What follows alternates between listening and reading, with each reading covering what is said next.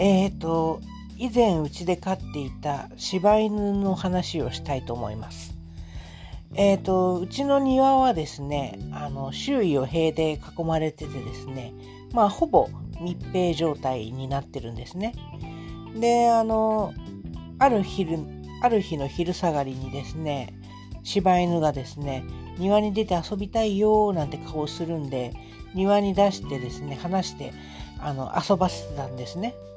で私はその様子をしばらく眺めてから家に戻ってリビングでくつろいでいたんですけれども30分ほどした頃にですねどうも様子が変だぞと。なんか庭に奴の気配がしないぞと思ってですね庭に出てみたんです。でそうしたらですね奴の姿が忽然と消えてましてであらこれはどうしたものかしらと思ってしばらく呆然と庭に突っ立っていたんですが背後に何かの気配を感じて振り向いたんですね。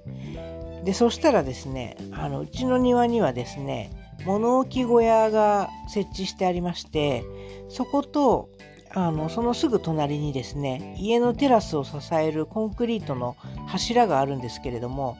その間が20センチほど空いてるんですね。でその隙間にですねやつがあのスタックしてましてでどうやらですね脱走を試みたんだけれどもあのその隙間に入り込んだらですね前にも後ろにも動けなくてですねまああのそこで挟まったままあの固まっていたんですね。であの助けを呼ぶ声を上げたらですねあの私がやってきて多分叱られると思ったらしくてですね黙ってあのそこに挟まったままに なってましてその様子を見てたら見てたらですねもうあの笑いがこみ上げてきましてでもまあ助けなきゃいけないんであの体を掴んで引きずり出して救助したんですけれども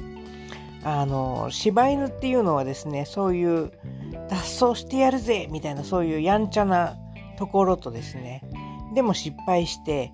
あの怒られるから黙っていようみたいなそういうちょっと可愛らしいところもあったりとかしてですねあのそのギャップがあの彼らの魅力なんじゃないかなって思います。